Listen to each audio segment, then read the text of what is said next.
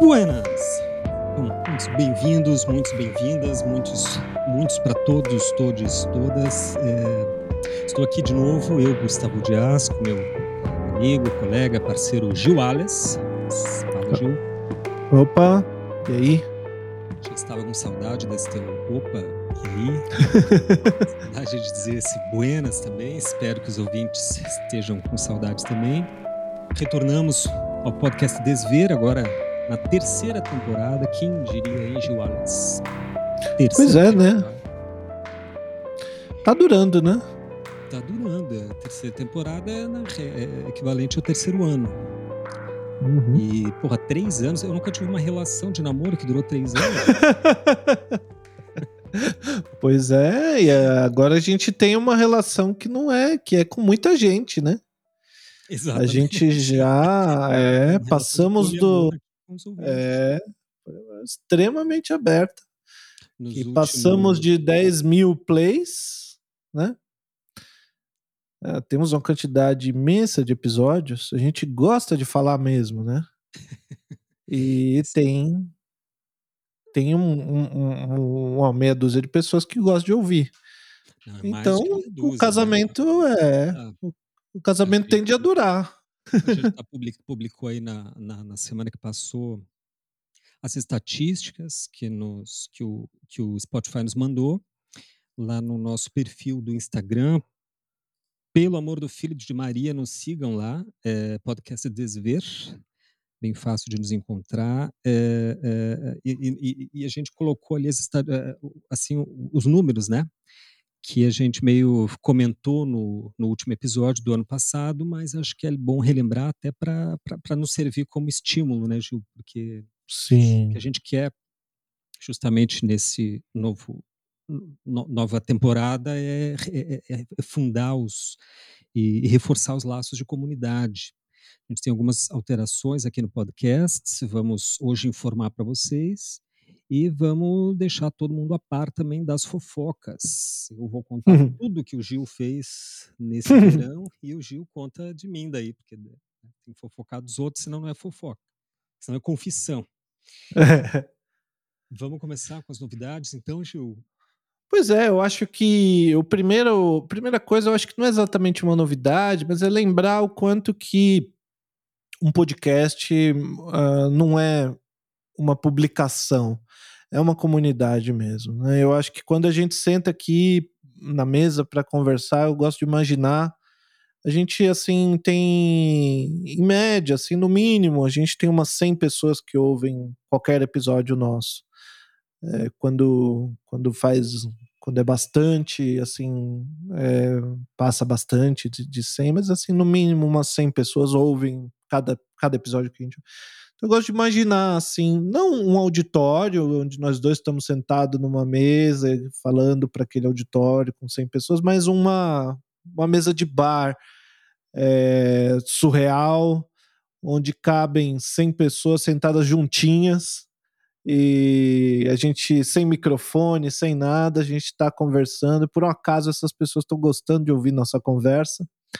E é, quando às vezes alguém consegue largar um pouquinho ali a louça ou, ou tá ouvindo no carro e tal, e lembra de escrever pra gente alguma coisa, faz algum comentário, a gente gosta tanto de ouvir.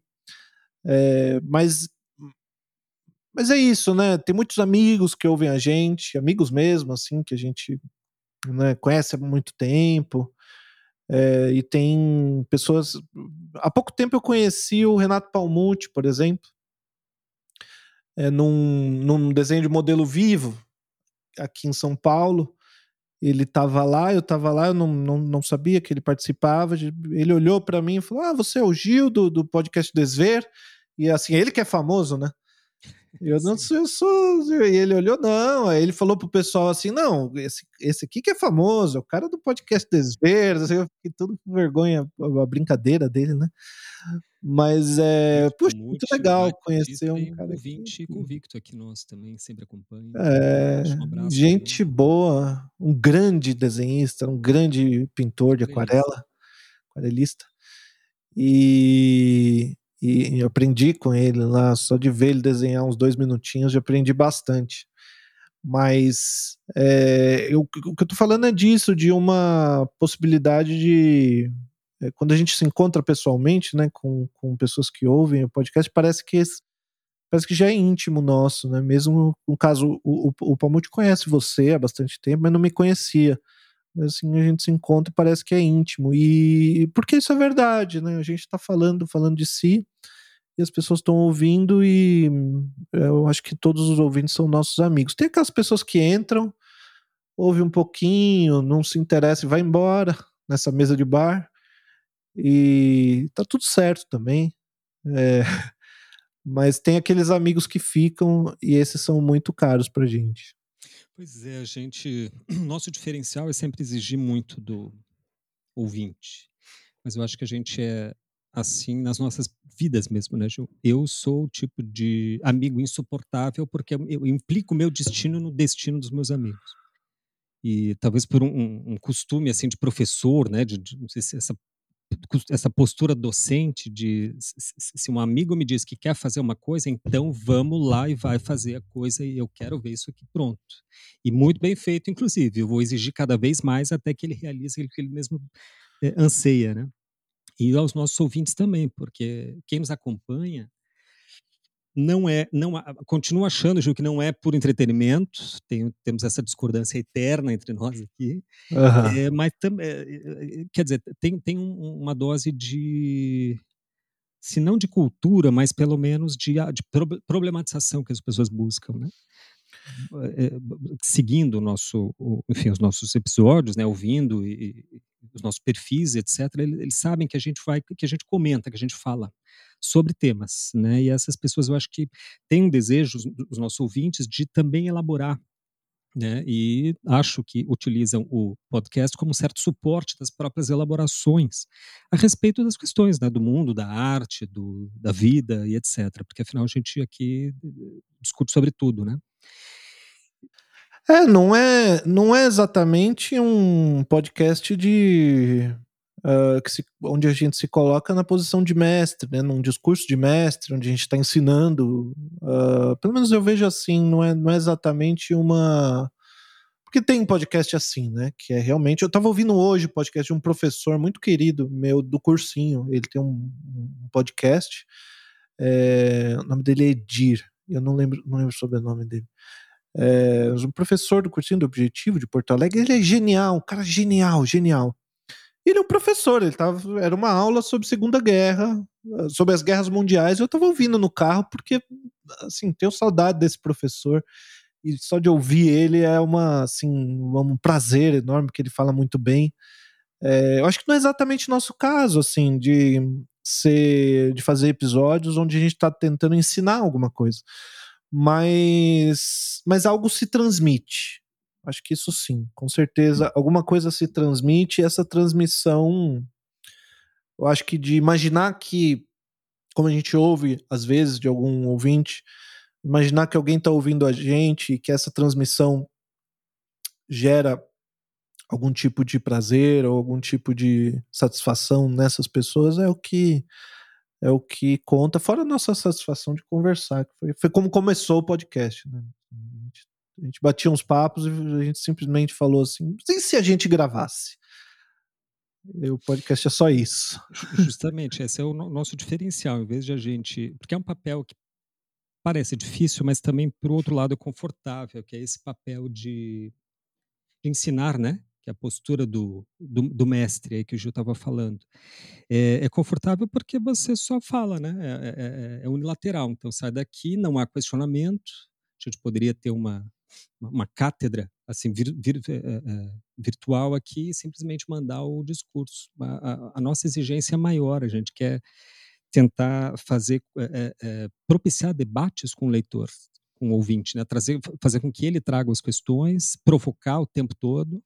A gente não faz muita questão de de, de, de, ser absolutamente coerente ou não sermos contraditórios, nós somos contraditórios, deixamos as coisas em aberto, eu acho que isso pode facilitar, integrar as pessoas ao debate para nos criticarem, porque a, a, crítica a gente não leva para o lado pessoal, inclusive. Podem criticar fiquem à vontade para criticar, é, só melhora, porque daí isso justamente amplia o tecido do debate que a gente quer, quer tecer aqui com o, com o ouvinte, né?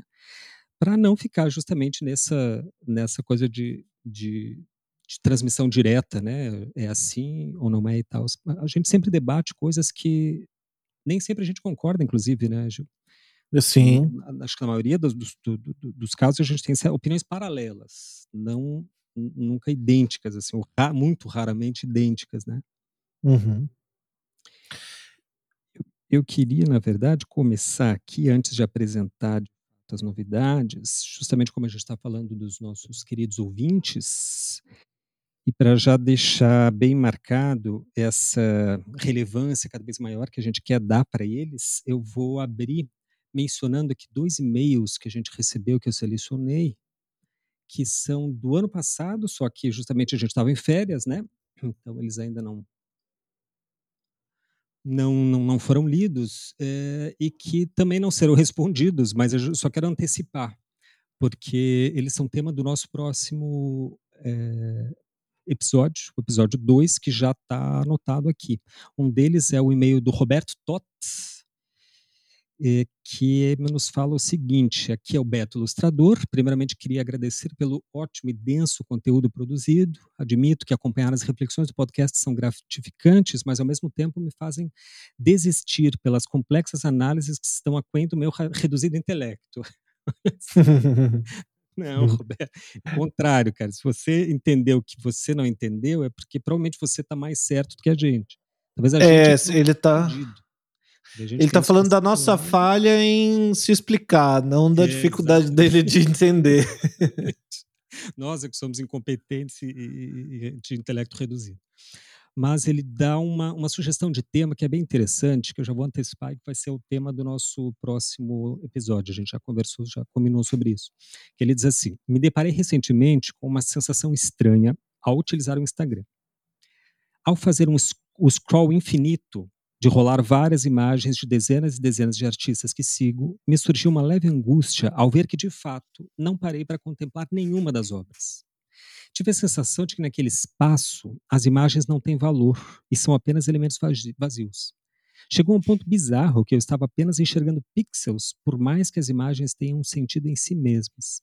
Gostaria de uma visão dessa experiência que tive e se já perguntar, já sentiram o mesmo. Então, essa é uma questão que eu acho que entra dentro da temática que a gente vem conversando aqui ao longo de quase dois meses, eu acho que é a questão da inteligência artificial, né? especialmente das imagens e textos produzidos aí pelas novas tecnologias de IA que estão aí na boca do povo, né? que ninguém que não que, que, que, que, se fala o tempo todo. Eu acho que eu queria vou incluir a, a resposta daí, Roberto, para no, no próximo episódio, se o Gil concordar. É, eu acho que não, não tem exatamente a ver com inteligência artificial o tema que ele trouxe, mas com um, um excesso de, de desse da, da experiência de ver imagens, né?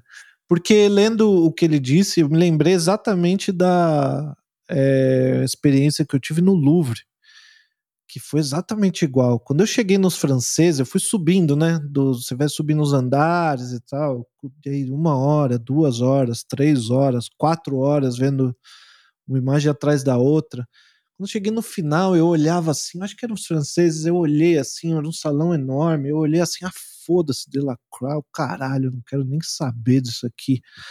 Eu tô enjoado, eu tô saco cheio, eu não aguento mais ver essas, essas é assim, parecia realmente que, que aquilo ali já não tinha mais nenhum sentido para mim.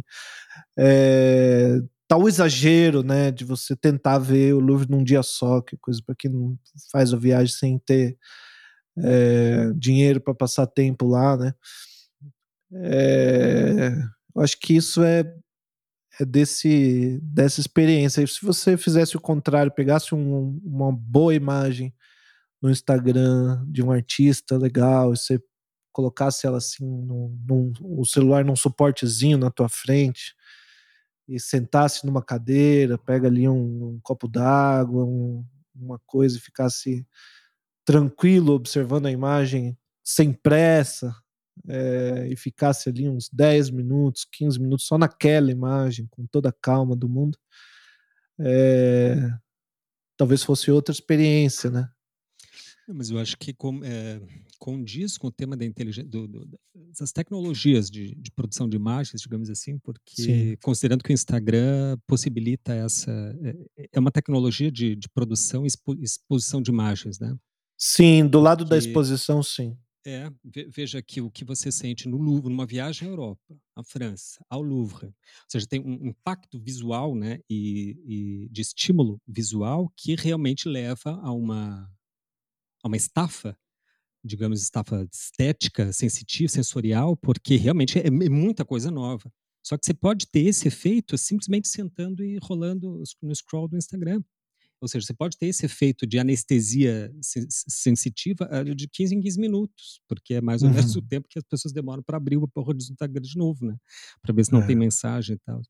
Eu acho que o, a velocidade de processamento das imagens implica na, na percepção nossa dos conteúdos das imagens, claro, e no, na avaliação né, da nossa capacidade de ou não de crítica das imagens. E curiosamente, quanto mais imagens, parece que diminui o nosso poder de, de avaliar qualitativamente as imagens. É algo que o Raul, também já emendando aqui, o Raul Duarte, que é um ouvinte nosso aqui, muito querido, sempre escreve para nós, também levantou essa questão, a gente respondeu e daí ele mandou um e-mail agradecendo e termina dizendo assim, o que eu achei interessante. É, enfim, aí ele faz ali, ali um desenvolvimento, né, uma, algumas reflexões dele, e daí termina o e-mail dizendo assim: enfim, ideias precárias, mal formuladas, mal vividas. Quando tiver melhores, quando tiver melhores e mais bem pensadas, aproveitarei esse espaço de diálogo. Agradeço imensamente pela generosidade de me responderem no programa anterior. É, a gente, ele fez uma pergunta sobre o gosto ou bom gosto e a gente fez um episódio inteiro só para responder e daí ele agradeceu. Essa eh, dificuldade de formulação que ele mesmo admite aqui, o Raul Duarte, que me interessa aqui na, em, constituir um diálogo com o público, em criar essa rede que o Gil fala, nessa né, comunidade. Porque a gente também tem dificuldade de elaboração, não acho que, que as coisas saem assim. A gente debate antes os assuntos, debate por, por, por WhatsApp antes, né, Gil? Conversa uhum. antes da gravação, para um ajudar a formular. Eu formulo junto com o Gil o, o, os próprios episódios aqui, para mim, são muito importantes, porque daí, a partir do contraponto do Gil, eu consigo entender a minha própria ideia sobre as ideias, né, sobre as coisas. É um, é um é, a, grosso modo, é uma espécie de análise mútua aqui, né, Gil? Eu vou me entendendo a partir de você e você entendendo a partir de mim. E a atenção é flutuante, pelo menos isso a gente tem de fato em comum com a psicanálise, né? Porque eu vou pegando algumas coisas e o Gil também pega algumas coisas do discurso e vai e, e, e espicha, né, e costura ali alguma coisa. Mas a, a mudança principal seria é, assim, no, no, caráter geral do nosso do podcast seria essa. A gente quer reforçar esse, esses laços com os ouvintes. Então pedimos encarecidamente, mais uma vez, pediremos sempre que nos escrevam. É bom por isso seguir-nos no Instagram, podcast Desver, porque daí lá você assim tem a, a, a, possibilidade mais fácil de fazer um comentário, de mandar uma mensagem, né, ou de comentar no próprio post onde os episódios são semanalmente publicados. Quem quiser nos seguir e avaliar no Spotify também seja muito bem-vindo. Desde já a gente agradece. Tem uma outra alteração aí de não, não, mais de caráter, mas de formato do, do podcast que tem muito a ver com essa alteração que a gente eh, do caráter que a gente quer fazer, que é o fato de a gente não mais é, convidar é, entrevistados a partir dos seus campos de interesse, mas a gente resolveu inverter. A partir dos nossos campos de interesse, nossos, meu, do Gil e da nossa comunidade de ouvintes que participam, a gente vai chamando convidados mediante aí as, a especialização de cada um. Então, eu e o Gil temos algumas questões que a gente já desenvolve, né? eventualmente vão, vão ampliando esse leque de, de questões. Os ouvintes vão nos trazer questões, perguntas, dúvidas, temas para debate, e a partir disso a gente tenta elaborar entre nós, e na medida que a gente conheça alguém que possa uh, uh, nos falar melhor sobre aquilo, a gente chama. O que não deve ser difícil, porque acho que qualquer um pode falar melhor sobre qualquer coisa do que nós dois. Então, essa vai ser uma, uma mudança substantiva. Se a gente vai ter não vai ter mais aquela dinâmica de entrevistados, a não ser eventualmente quando houver assim algum interesse, especialmente do público, né, para tal. É, eu acho que o me dá a impressão ouvindo esses é, esses, é, é, esses comentários que se colocam dessa maneira, como se não, como que se desculpando, assim, como se não tivesse bem elaborado e tal, me dá uma impressão, Gustavo, que as pessoas confundem retórica com elaboração de ideias. Então, assim, não, não se confundam, pessoal. A gente sabe falar. Eu acho que temos um podcast, temos uma quantidade, uma quantidade de ouvintes. Eu acho que a gente até sabe falar mas isso não significa necessariamente que a gente tem boas ideias. Quer dizer que a gente sabe sacar uma ideia qualquer aqui e falar ela de um jeito interessante. Exatamente. É, não, não, uma coisa é uma coisa, outra coisa é outra coisa. Pode ter ideias. Permitir, né? Isso, pode ter ideias estúpidas e incorretas que a gente tem aqui, mas que a gente consegue falar ela de um jeito que parece interessante. Nas nossas de alguma... opiniões, de modo que parece que elas são bastante sedimentadas, né? Mas não, Isso. Normalmente a gente elabora na hora, né? Os, os Exato, é. é. Inclusive quando a gente está citando algum autor. A gente. Por isso que é bom aí chamar, começar a chamar especialistas dentro das áreas, porque daí a gente é, fica menos assim livre, né, para falar eh, besterol e daí chama alguém que é. realmente entenda do assunto para falar, né? Sim. Mas eu acho que é isso do, das novidades, né? A alegria de termos chegado nessa meta de 10 mil plays, uh, que é assim uma quantidade muito grande de pessoas que ouviram pelo menos um episódio, uh, ou uma quantidade muito pequena de pessoas que ouviram muitas vezes um episódio. é, mas uh, eu acho que a gente não esperava. Um, tantas horas de, de trabalho é, é, eu, quando a gente eu começou. Eu esperava um milhão, né? Eu confesso que um milhão é o meu é o que eu espero, assim, né? Um milhão de, de plays. Mínimo. Uhum. Mas também vamos ver em quanto tempo, né? Em algum momento a gente é, lá, porque se a gente continuando, a gente uhum. vai continuar. Continuando. Não temos planos é. de parar, então em algum momento um milhão vai ser algo. Mas seguimos esse caráter do, do desver, que é. As pessoas usam esses, essas palavras, né? Denso, é, né? Enfim. É, eu acho que é um respeito pelo ouvinte. Tem um, tem, um, tem um canal no YouTube que eu ouço às vezes que é inglês, mas o nome é mais significa mais ou menos alguma coisa assim, é me explique como se eu fosse inteligente. É, né? Porque geralmente o, o, o, comum é o contrário, né? Me explique como se eu fosse burro, me explica hum. de forma bem didática, bem. Ah, não tem coisa que eu odeio mais do que um excesso de didatismo que o cara pega, ele fala, é isso, condescendente, que trata, o cara começa a explicar o negócio como se o outro fosse burro. A gente não faz isso. A gente trata nossos ouvintes, ou eles são inteligentes, ou eles não estão aqui ouvindo a gente, porque a gente trata todo mundo. É, e a gente quer que o nosso. É, eu acho que é, é, A gente quer que o nosso. Eu, pelo menos, quero que o, o, os meus ouvintes se sintam do mesmo jeito que eu me, que eu me sinto quando estou ouvindo pessoas é, que, que me tratam como se eu fosse inteligente. Uh, então, assim, quando eu ouço o, o, Christian Dunker no YouTube, eu não entendo uma boa parte do que ele falou. Eu vou num seminário, uma boa parte do que ele está falando eu não entendo, mas eu gosto de ouvir. Então, é isso que é importante, porque aí tem um laço, tem uma comunidade, tem uma forma ali de. tem uma, uma conexão. E essa conexão que é importante, não é entender o que o outro. não é exatamente entender o que o outro está falando, né? Não se trata disso. A gente não está aqui fazendo é, um conteúdo que vai ter uma prova depois que você vai ter que ir lá e fazer para ver se passa. É. meio um contraponto ao que, porque a diversão, a distração e o entretenimento já disputam as nossas consciências o tempo todo, porque é o capital ruma para isso, né? Como obviamente o ser humano está acostumado aí pela no decorrer dos, dos, milhares e milhares de anos da espécie a fazer é justamente não se concentrar e, é, é, e fazer o contrário, né? Se, se descentrar, se divertir, se entreter. É, então, o capitalismo já segue por isso. A nossa consciência é disputada pela diversão e pelo entretenimento o tempo todo. A gente quer, pelo menos, arriscar um contraponto. É um esforço que depende. Eu sei que a gente tem isso, né? A gente, a gente, a gente exige do ouvinte. A gente não fica aqui contando piada para ser engraçado, para despertar endorfina, para a pessoa achar gostoso e ouvir mais e cada vez mais, porque a gente não faz por dinheiro.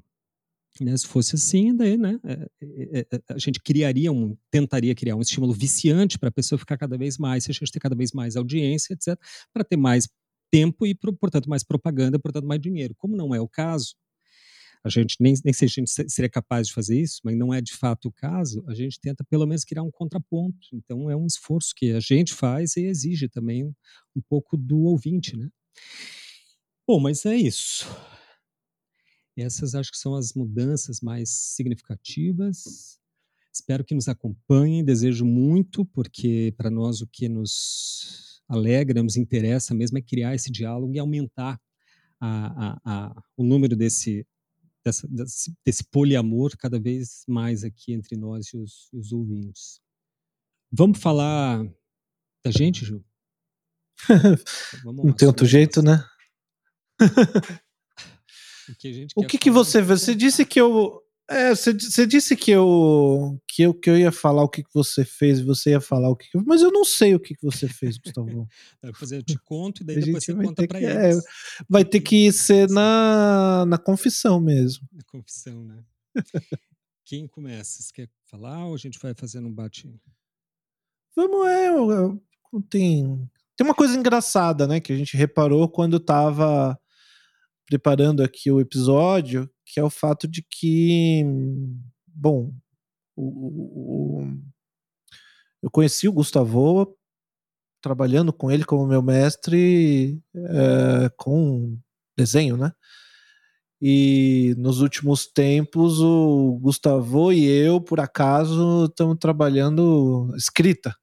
É, e nesse período especificamente a gente teve entre né, o último episódio da última temporada e esse episódio aqui a gente teve bastante focado assim na escrita a um ponto em que a gente não de, de ficar isolado, né, Gustavo, assim de não de um mandar uma mensagem pro outro, o outro responder uma semana depois e falar assim: "Ah, cara, eu não tava vendo mensagem nenhuma de ninguém, tô totalmente concentrado aqui" e tal.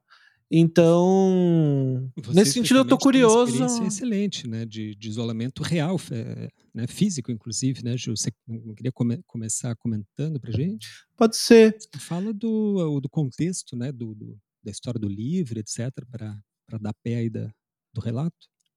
Uhum. Pois é, eu é, tenho. Faz o que?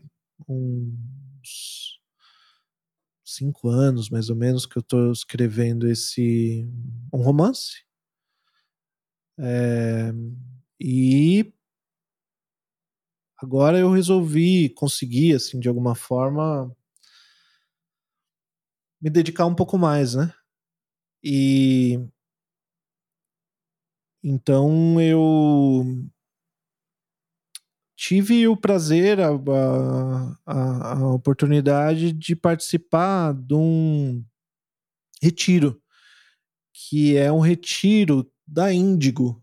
Acho que dá para qualquer pessoa é, procurar no, no Instagram pela Índigo. Deixa eu só confirmar aqui se é Índigo. Índigo, Índigo Underline hoje.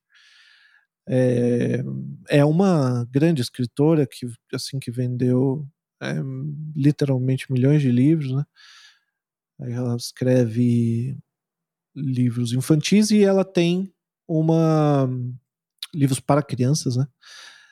É, e ela tem um, ela mora numa fazendinha assim no em São Lourenço da Serra, em São Paulo.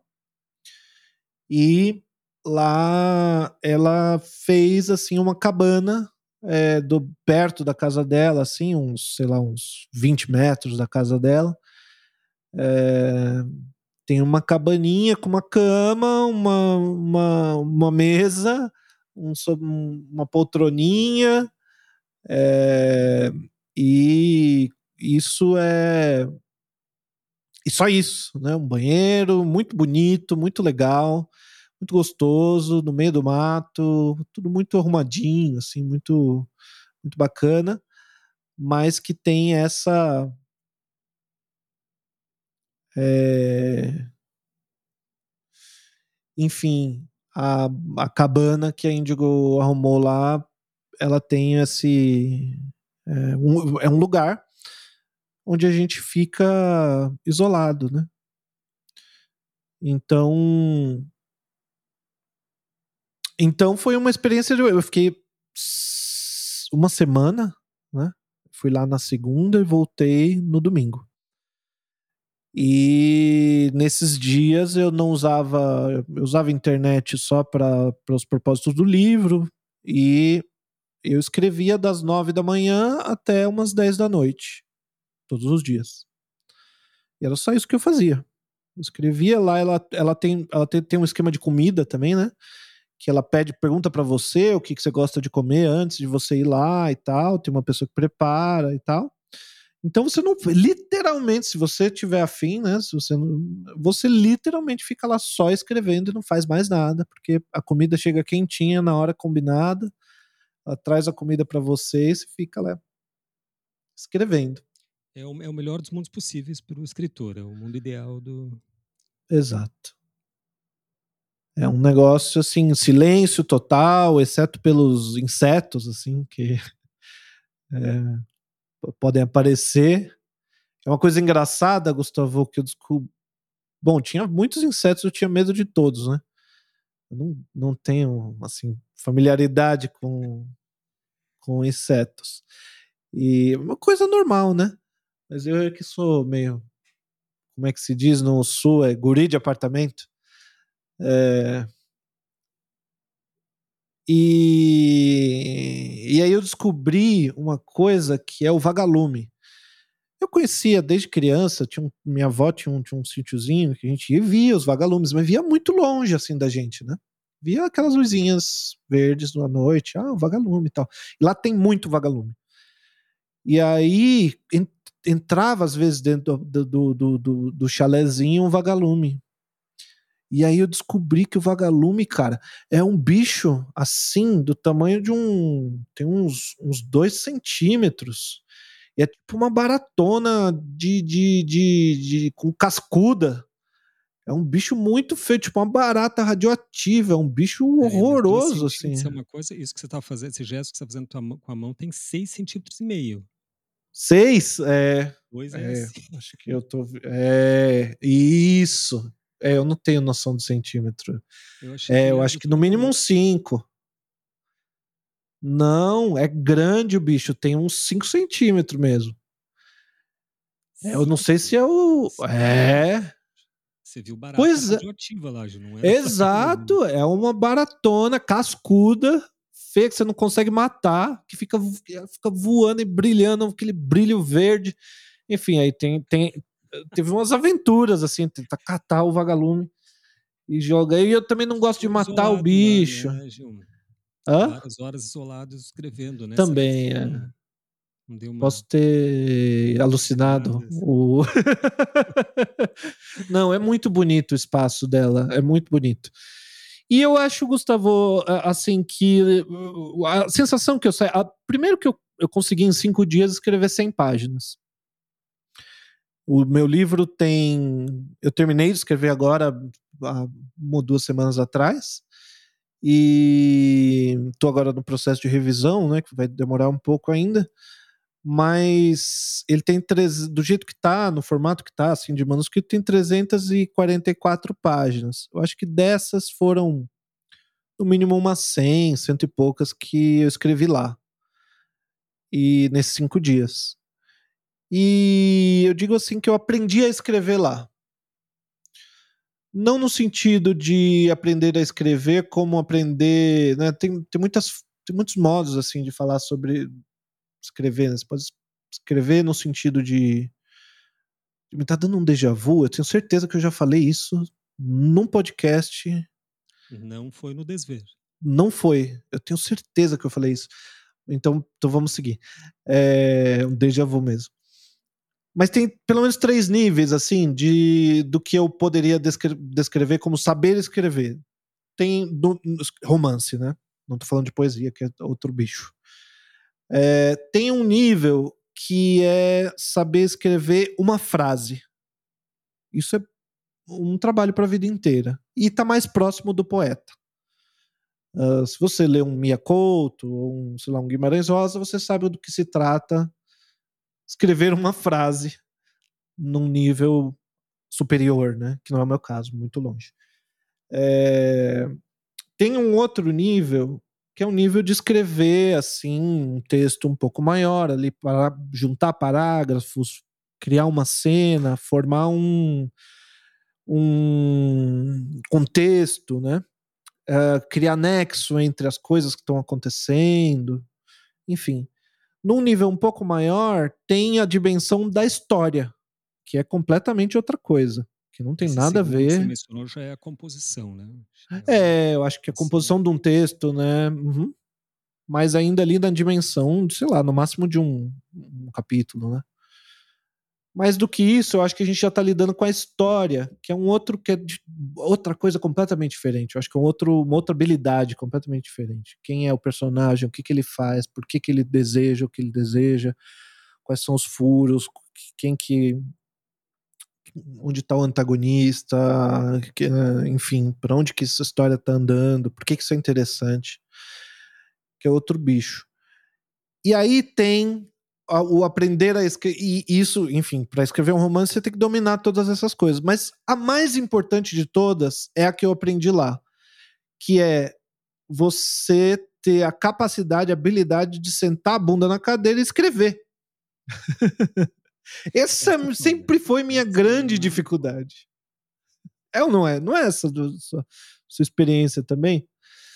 Quer dizer, é, isso que é difícil realmente para um, um escritor é, e que eu aprendi lá porque eu lá eu só fazia isso.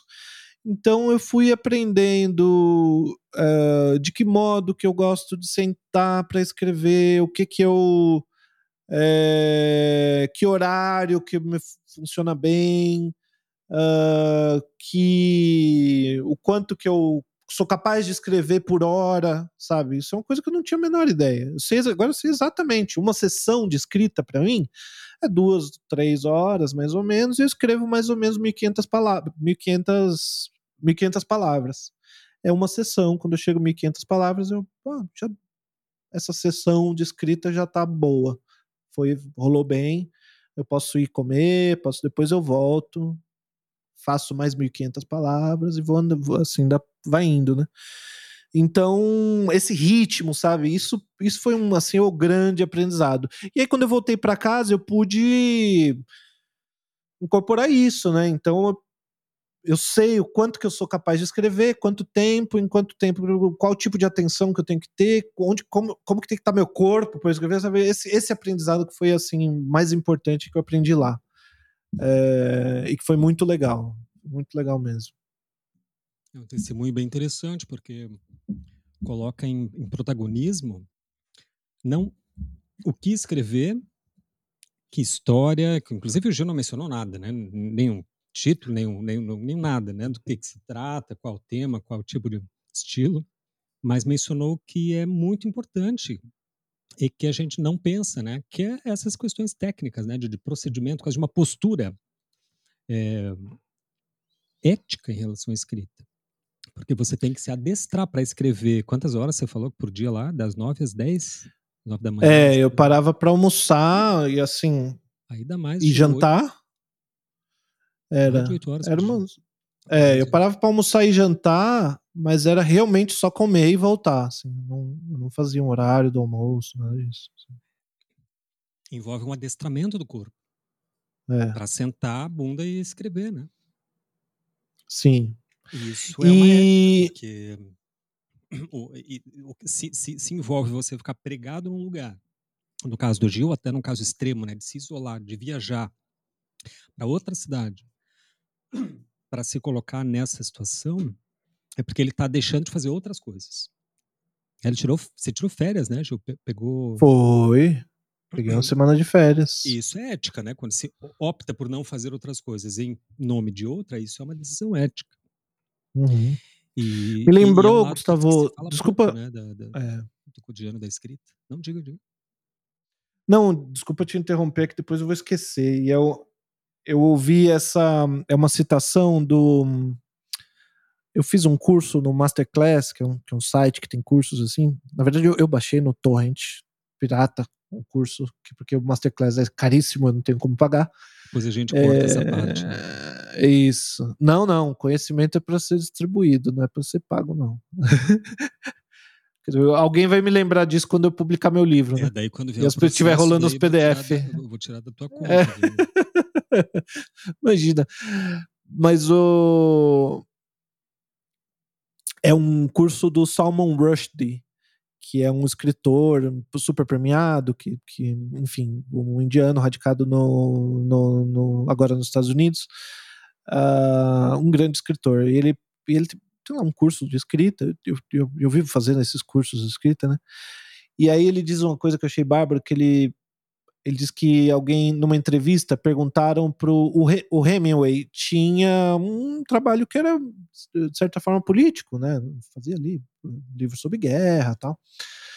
É, e, e aí perguntaram para ele: você acha que um escritor tem que ter assim compromissos políticos? Ele tem que se comprometer com causas e tal? E ao que o Hemingway teria respondido: é, sim, tem um compromisso que um escritor tem que ter que ele não pode deixar de ter. É o compromisso da bunda com a cadeira.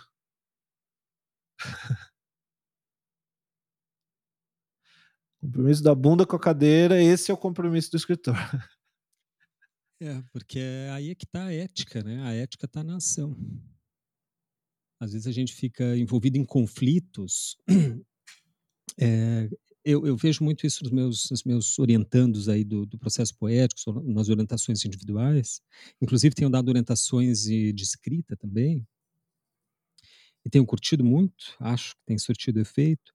Mas é incrível, o, o que, que, é, algo que é muito comum também, né, algo que é razoável de acontecer, é que o grande dilema é normalmente assim, se eu serei algo que tipo de, de quem, quem, quem é esse eu que quer ser? É, subjetivamente, será que eu estou preparado para assumir esse título de escritor? Ou seja, questões que ficam assim nesse âmbito do, digamos que é da identidade. Quando na verdade o artista não nasce artista aqui parafraseando Simone de Beauvoir, né? o artista se faz artista ao, ao, ao executar, ao operar seu trabalho. Assim, o escritor. Escritor, acho que mais do que qualquer. Bom, o, o músico também tem, é, é, é, uma necessidade técnica muito, muito forte. Né? É o exercício objetivo e operacional da técnica que faz o artista ou escritor, ou enfim. Não é o contrário. Não é uma identidade formada que daí vai criar obras literárias ou artísticas. Não existe isso. É, o artista se faz ao produzir. Né? Tem essa dialética como o caminho e o caminhante. Né? E essa é uma questão principal. Acho que está aí, na verdade, o verdadeiro fundamento ético da escrita ou da atividade artística em geral, jogando aí, ampliando o tema da literatura para a arte em geral, né? É essa nossa capacidade de decidir e efetivar nossas decisões, deixando algumas coisas de lado e colocando outras em primeiro lugar e exercendo aquilo, executando de fato aquela nossa decisão. Isso é um compromisso ético. O Hemingway não é. ter reduzido de outra forma, né? Bem tipicamente Hemingway isso, falar do compromisso da bunda. é, é.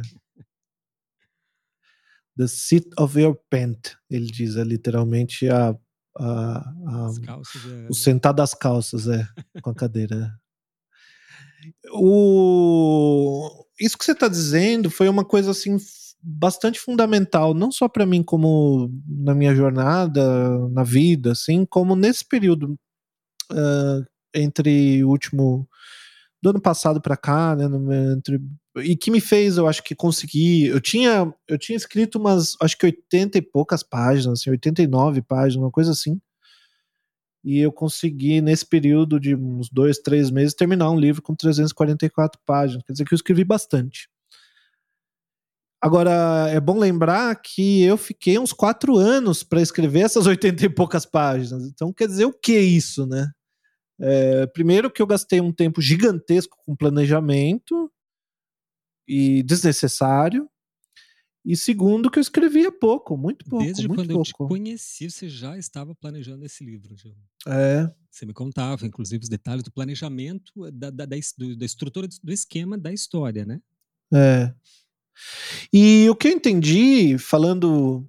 Tent, tentar não falar em lacanês aqui, tentar explicar o que eu estou pensando de maneira que uma pessoa que não é iniciada na, na psicanálise possa compreender, porque, enfim, a gente não. Acho que tem que tentar se fazer entender, né? É, mas, mas eu acho que isso passa pela. Passa pela coisa da fantasia e da idealização, sabe? É você achar que você vai ser muito importante quando você for um escritor e achar que os escritores são muito importantes, sabe? Eles são, assim, realmente, tipo, fulano, não sei o quê, sabe? É, é tipo, nossa, aquele cara é foda, meu Deus do céu, nunca vou me comparar a ele e tal. E aí, e eu, eu senti, me senti assim, bastante. E para mim era doloroso isso muito doloroso. É, eu fui na Flip com a Flávia e foi extremamente doloroso para mim, sabe? Foi angustiante demais ir na Flip. Uh, porque me aproximar de pessoas que eu considero muito importantes, para mim é muito angustiante. E mais do que isso, era muito angustiante ver. Porque assim, uma coisa é você ir numa livraria, você vê aquele monte de livros lá e você não, não sabe, não, não causa muito impacto. Agora, na Flip, você vai andando pelas ruas e você vai vendo uma editora, mais uma editora, mais uma editora, mais uma editora, mais uma editora. 10, 20. Porque você estava lá e quem é a, a, a dita Flávia na sua. é, né? Eu tô, tô, tô, tô, tô, muito hermético aqui a conversa ainda. É, a, bom, estamos falando da a Flip, a, a, Feira Literária de Paraty. É, e a Flávia. Isso. Onde se geralmente realmente se, se encontram é, escritores de renome internacional. Né? Nesse ano, uma das entrevistadas era a escritora que tinha acabado de ganhar um prêmio Nobel. É Nobel mesmo da literatura, né? Uhum. É, é e isso, Aniano. E é, lá em Paraty, que é uma, assim, uma cidadezinha um, litorânea, antiga, né, Rio de Janeiro, é, no centro velho, assim, um lugar muito bonito, é, muito charmoso, né, tem uma, todas as casinhas são assim, estão ali há, há, muitos anos, né, há décadas, sei lá, ou séculos, sei lá, a impressão é que estão lá há séculos, literalmente, e um lugar muito bonito. E, e aí as casas, elas são alugadas, assim, todas elas, e são alugadas por editoras que fazem ali a casa da Companhia das Letras, a casa da Todavia, a casa da editora a casa e cada uma das casas é uma editora com programação o dia inteiro. É, então, assim, oficinas, entrevistas com, com os escritores e tal, fora o evento principal, que fica numa praça, que você paga para assistir. A gente não pagou, a gente ficou do lado de fora assistindo no telão. É, quando geralmente sentado no chão, porque embora tivesse assim é, sei lá, devia ter uns 300 lugares, mas lotava tudo, as pessoas chegavam muito antes para qualquer uma das coisas. A gente assistiu, tudo que a gente assistiu, a gente assistiu meio que sentado no chão. Assim. E. Então, não, não tem como você estar tá num ambiente como esse e não considerar que a pessoa que está falando ali, que tem, sei lá, devia ter assim umas 50 pessoas só das sentadas no chão, devia ter umas 50 é, ouvindo no sol, na chuva, é, gente de todo tipo, assim, é, gente famosa, assim, eu vi, eu vi, assim, gente famosa, da, tipo da Globo, assim, ator da Globo, do meu lado, assistindo aquele escritor falar de maneira como os escritores geralmente falam, de maneira bastante tímida e, e um pouco esquisito, assim, do seu livro, porque o métier do cara não é falar, é escrever, né? Então, é sempre estranho para. Mas enfim, eu acho que exagerei. Você me pediu só para explicar o que era Flip. Não, tava, tava e a Flávia. Acompanhando assim, eu não preciso ir para Flip, porque puta, é, né? uma baita de uma viagem, né? É, e tinha. Eu acho que um, uma, coisa, uma coisa diferente da Flip que tinha era uma. Eu não vou lembrar o nome, mas era um tem um, uma, uma coisa que existe aqui, eu acho que é daqui de São Paulo, infelizmente eu não vou lembrar o nome, mas é um ônibus, é um ônibus livraria que tem só livros de esquerda, assim, e eles promoveram, fizeram uma barraca, assim, e promoveram uma série de debates com pessoas, assim, uh, de muito renome os palestrantes, todos eles e tal, é, de, de teoria, assim, é, de economia, de, de tal. E, e esse eu participei, assim, também. E, mas, enfim, fui com a Flávia. A Flávia é minha esposa, escritora, escreveu um livro pela editora Patois. A gente foi, acho que foi o segundo episódio nosso, né? Foi sobre, foi com ela. Flávia Leal, assistam lá, porque a gente comenta sobre o livro, ela própria apresenta alguns poemas, é bem interessante. É. E ela que queria ir, eu não, não queria ir na Flip, eu fui acompanhando ela. e, e daí, acho que justamente, mas me causou assim um mal-estar muito grande de estar ali perto daqueles escritores tão importantes e daquela quantidade de lançamento de livro, Gustavo, que, você, que é é para uma pessoa como eu, que nunca, nunca publicou nada, né? E que sempre quis escrever, e que sempre escreveu de algum modo, né? É, é muito massacrante você tá você vê ali o tempo todo mais um lançamento, mais um lançamento, ali na outra esquina mais um lançamento. E tanta gente lançando livro e e, e, pessoas tão importantes ali, e aí, porque você se coloca um, um, uma pessoa depressiva, como é o meu caso, se coloca como do, de uma maneira assim bastante é, vira um contraponto, né?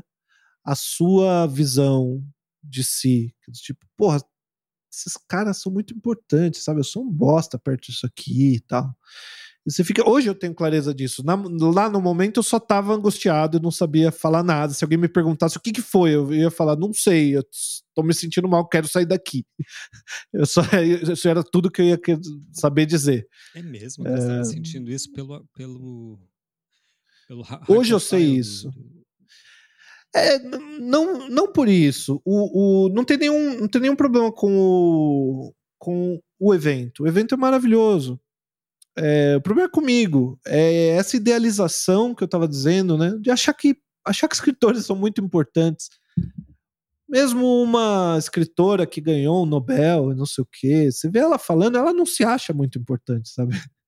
É, e tem, tem uma ideia do. A gente falou disso no último episódio, que é o. ou no penúltimo episódio, que foi com o Daniel Mar Pérez. A gente falou bastante dessa ideia de coisa no Lacan, né? Que é assim, uma. Como que uma, uma coisa muito importante, uma coisa que é que você não consegue se aproximar dela exatamente porque ela te causa um, um objeto que te causa uma angústia muito forte que você não sabe dizer o que é. É, eu acho que para as pessoas que têm essa identificação com o lugar do escritor como um lugar idealizado, é, escrever é se aproximar demais da coisa. E a, a coisa tem essa propriedade que você não consegue se aproximar dela. Quando você se aproxima demais, você fica angustiado. Tem que ter uma distância certa, assim. E eu acho que isso que me causava uma inibição. Então, quando você falava desse, dessa pessoa que você estava orientando, eu me identifiquei dessa maneira, sabe? Me parece que, na minha experiência, foi assim. Uh, foi quando eu deixei cair o escritor, é que eu pude me tornar um escritor no sentido de, de ser uma pessoa que escreve. É, quando eu deixei cair esse escritor, não sei o que, tipo, não, é só mais um livro que eu tô ali. Eu vou, se, se eu der sorte de ser publicado por uma editora, e essa editora for uma editora que coloca livros em livrarias, é, talvez um dia eu chegue numa livraria e vai ter aquela parede lotada de livros, vai ter mais um que vai ser o meu. É, é isso, é só isso. E assim, no melhor dos casos, vai ter algumas pessoas que vão ler. É, porque uma coisa é vender muito, outra coisa é ser muito lido. São coisas completamente diferentes. é, então, assim, no melhor dos casos, vai ter ó, ali uma porção de pessoas que vão me ler meu trabalho e que, dando um pouco de sorte, elas vão ter um prazer que nem as pessoas estão tendo.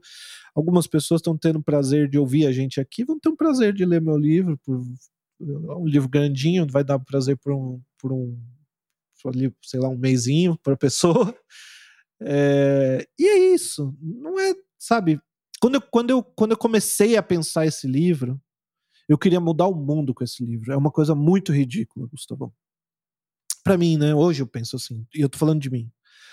Mas era assim uma pretensão muito grande. É, porque eu achava que era uma ideia muito boa e que tinha, enfim, algo a dizer para minha geração sobre o tema que eu tô tratando eu tinha algo a dizer para minha geração sobre o tema que eu estou tratando. Eu acho que eu até tenho algo a dizer, mas eu só não acho tão importante. E é por isso que eu consegui terminar. Porque enquanto eu achava aquilo muito importante, eu não conseguia escrever, tinha uma inibição ali, é, o negócio não andava. Não andava. Como é que é isso para você, Gustavo? Essa pretensão é muito difícil de se libertar, cara. Digo por, é por experiência própria também, né? É, Tô pensando como resumir a, a história, a minha, minha história com. Para mim teve outro caminho, embora eu, eu concorde com, com, com, todas essas observações do Gil, porque eu vi acontecendo em outros, e comigo aconteceu só que com outra dinâmica, porque eu fiz o contrário. Como eu tinha desde criança, adolescente, me assumido artista visual, eu pude, isso pude, pude me liberar para escrever. Porque eu sempre escrevia, só que eu, desde os 14 anos, eu me dei por gente, eu seria um, um artista visual. Então, eu objetivamente era, é, era, era uma opção minha. Aquilo, eu, eu, eu tinha optado por nunca levar a escrita como profissão.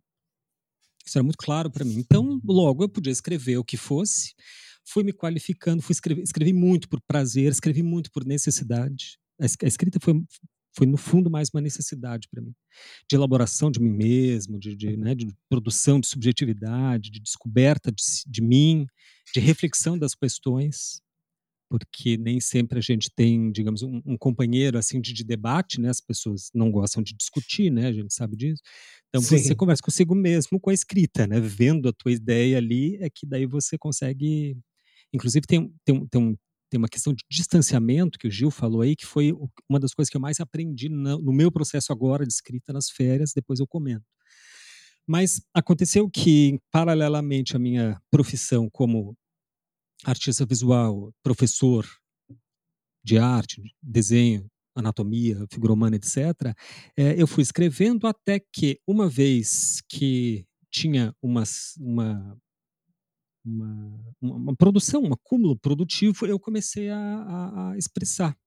Aí eu acho que começou assim a, a, coçar a ideia de ser um escritor ou, ou de assumir a escrita como profissão, quando eu enviei assim, muito sem nenhuma pretensão, um pequeno conto para para um concurso realizado pela prefeitura de Curitiba, cujo prêmio era uma bolsa de estudos na Aliança Francesa que eu queria que ele queria fazer, estudar francês. E mandei sem pretensão um conto e ganhou lá o conto eu ganhei tal da bolsa. Aquilo me deu uma abriu uma luzinha assim, mas também não, eu queria realmente a bolsa, eu queria, né, estudo e não, não, não dei muita bola para isso. Só que logo depois, acho que um semestre depois, abri um concurso que é o concurso é um concurso grande que tem no Paraná, que é o Newton Sampaio, um concurso nacional de contos. E eu mandei um conto e ganhei. Primeiro lugar, aí, putz, aí aquilo ali me deu um, um, clique. Não, peraí, se eu tô ganhando dinheiro com isso aqui, a, dependendo mais ainda do que me dá as artes visuais, então isso aqui pode, né? E aquilo ali me ficou na minha cabeça. E aí eu fui levando. Uma vez é sorte, né, Gustavo? É, uma vez, uma vez é sorte. Né? É. Duas vezes você já começa. É, a... já você começa a pensar. Também, depois nunca mais ganhei nada. Aí participei de mais alguns, não ganhei, e daí deixei aquilo, abandonei a ideia. E em 2018, quer dizer, isso foi quase 10 anos depois disso acontecer. É, exatamente, esses concursos eu ganhei um primeiro em 2007, depois outro acho que em 2009. E aí fiquei sem ganhar nada e parei mesmo de escrever, digamos, nesse sentido profissional ou, ou tal, e continuei escrevendo para o consumo próprio, né, para mim mesmo. Até que em 2018 eu estava num bloqueio total de desenho, não conseguia produzir nada, desenhar nada. É, não faltavam ideias, mas faltava uma, mais do que isso, faltava a bunda na cadeira, faltava uma disposição que é quase física, né, de estar diante do cavalete tal. Eu, eu preparava tudo, eu organizava. Eu tive ateliês desde o meu meus 17 anos eu construí meu primeiro ateliê. Era embaixo da escada, numa sala, numa, embaixo de uma escada, na escola de inglês dos meus pais. E, e eu fui ao longo da vida construindo, construindo e reconstruindo ateliês. E daí, quando estava tudo pronto, eu chegava na tela em branco e puf, travava. Aí, é, a, eu reclamando disso mais uma vez com a minha namorada de então, ela me disse muito sinceramente o seguinte: não, então por que, que tu não desiste logo de desenhar e se torna um escritor, já que. Né? Eu ouvi aquilo como assim um insulto, né? Porque, ah, tá, então eu vou desistir agora, tudo que eu construí nas artes visuais, minha técnica, meu, tudo, e agora vou virar escritor. Mas daí eu, eu tive aquela postura tipicamente masculina, né, de dizer que não, isso, primeiro você nega, Aí passou o tempo, eu disse, é, mãe, realmente eu tenho que considerar, porque afinal, veja bem, né? Um mês depois eu já estava assim, tinha introjetado a ideia e achei, me achava genial por ter afinal assumido uma nova, ou, ou me proposto assumir como escritor. Né?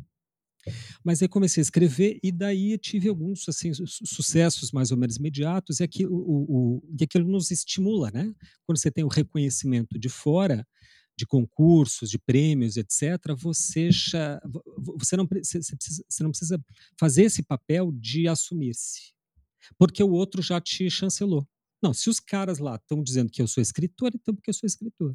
Daí mandei o meu primeiro livro, que, que, que entrou em alguns concursos, recebeu aqueles prêmios do Off Flip, que é de Paraty, justamente.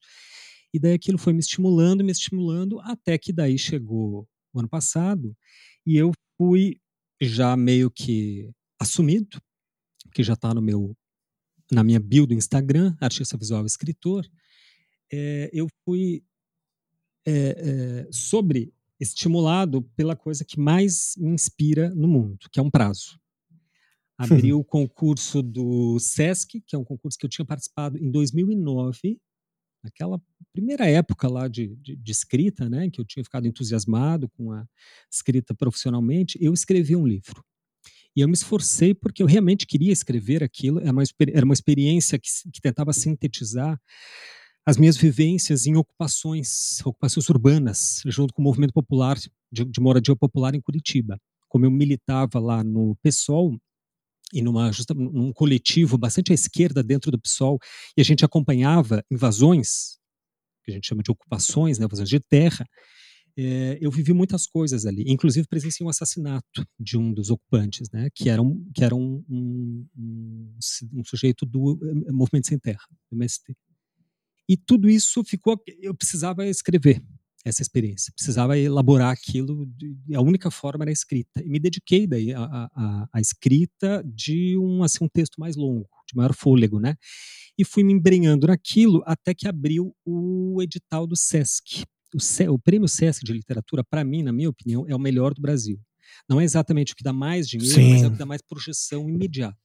É, Sem dúvida. mais inserção. Você fica, você vira escritor da noite para o dia de fato. E ganha uma uhum. bolada também, um valor interessante. Né? O último, do ano passado, quem ganhou foi a, uma escritora aqui de Porto Alegre, inclusive. Muito interessante. Ah, bom, mas voltando à história, aí naquela época, em 2009, quando abriu o concurso e eu li o edital, eu pensei, puxa, eu posso participar disso daqui. E aquilo me inspirou a, a me dedicar integralmente naquele momento para o livro. Então eu fui para Lages, de Lages viajei para um sítio da minha avó, que fica em São José de Cerrito, para eu não fui para me isolar, mas porque eu queria colher aquelas experiências, porque o meu personagem vinha do interior, ia para a capital e na capital ele se envolvia com o movimento sem terra e movimento de ocupação urbana, de moradia popular, etc. E fiquei lá duas semanas recolhendo elementos e quase tudo entrou no livro. Escrevi o livro mandei para o concurso, não ganhei porque não tinha nenhuma possibilidade de ganhar. Relendo o livro depois eu vi que aquilo ali realmente estava uma bosta, porque, gente, queridos ouvintes, primeira coisa que você escreve é sempre uma bosta. Mas é sempre, nem, nem, nem pense, tu pega e risca depois, porque é uma bosta. Isso eu tenho, hoje eu tenho uma teoria psicanalítica para explicar, inclusive. Depois, se quiser, a gente debate sobre isso, eu apresento meu, meu, meu argumento aí. Mas o caso é que aí eu fui revisando esse livro, ele ficou comigo. Era uma narrativa longa, tinha um corpo de livro, de romance, de ficção, né? E aos poucos eu fui elaborando e reelaborando. Volta e meia eu pegava aquilo e tinha assim uma, um projeto, né, de algum dia publicar aquilo ali ou dar jeito, né, naquele, naquele manuscrito. Até que em, eh, eu não sei se foi dezembro ou foi janeiro, eu vi o concurso, o, que estava aberto o concurso do, mesmo concurso do SESC literário, e faltava assim, acho que 20 dias para fechar. E daí eu disse assim, ah, eu, não tenho livro nenhum né, para participar desse concurso, infelizmente, eu não sou romancista, é um, é um concurso só para conto e romance. Eu não escrevo conto porque eu não gosto e não tenho nenhum romance. Aí eu pensei assim, me deu um estalo, puxa vida, eu tenho um romance, eu tenho uma narrativa longa, e eu é uma chance de eu eu preciso desse, desse estímulo, sabe? Porque se for só escrever só por escrever, eu me perco em milhares de milhares de páginas de poemas que não vão para lugar nenhum. Né? Quando eu tenho esses prêmios que no Brasil, no mundo todo, né, acontece, a gente tem acesso aí, pelo menos em, no Brasil, em Portugal, né, na, na, eh, em concursos assim de, de lusófono, que de estímulo à língua portuguesa, é, tem, tem, muitos, praticamente mensal, é, a cada mês você tem um concurso que você pode participar e muitos deles oferecem é, recompensa pecuniária, né, tem algum valor financeiro envolvido, etc. Isso serve de, de estímulo, assim, para quem não, para quem como eu não não consigo organizar muito bem meus, porque é uma produção muito grande quantitativamente de textos, fica assim como um alfinete, sabe, um funil que daí faz com que eu consiga me organizar para produzir. Esse livro de 2009 para cá eu já devo ter reescrito umas 16 vezes. Não é exagero, é fato. Eu tenho a, o histórico da, das revisões no meu. Porque eu ia salvando de cada vez, né? E, e agora, para escrever, para mandar para o concurso, nesses 20 dias, eu realmente me internei em casa e reescrevi integralmente o livro. Integralmente. Todas as frases eu reescrevi tudo, mudei a estrutura, criei uma nova linguagem, criei no, novos procedimentos internos ali. Realmente foi ali, acho que uma, não vou ganhar o concurso do SESC, mas eu sei, mas é pelo menos foi uma, um movimento de descoberta de muitas coisas.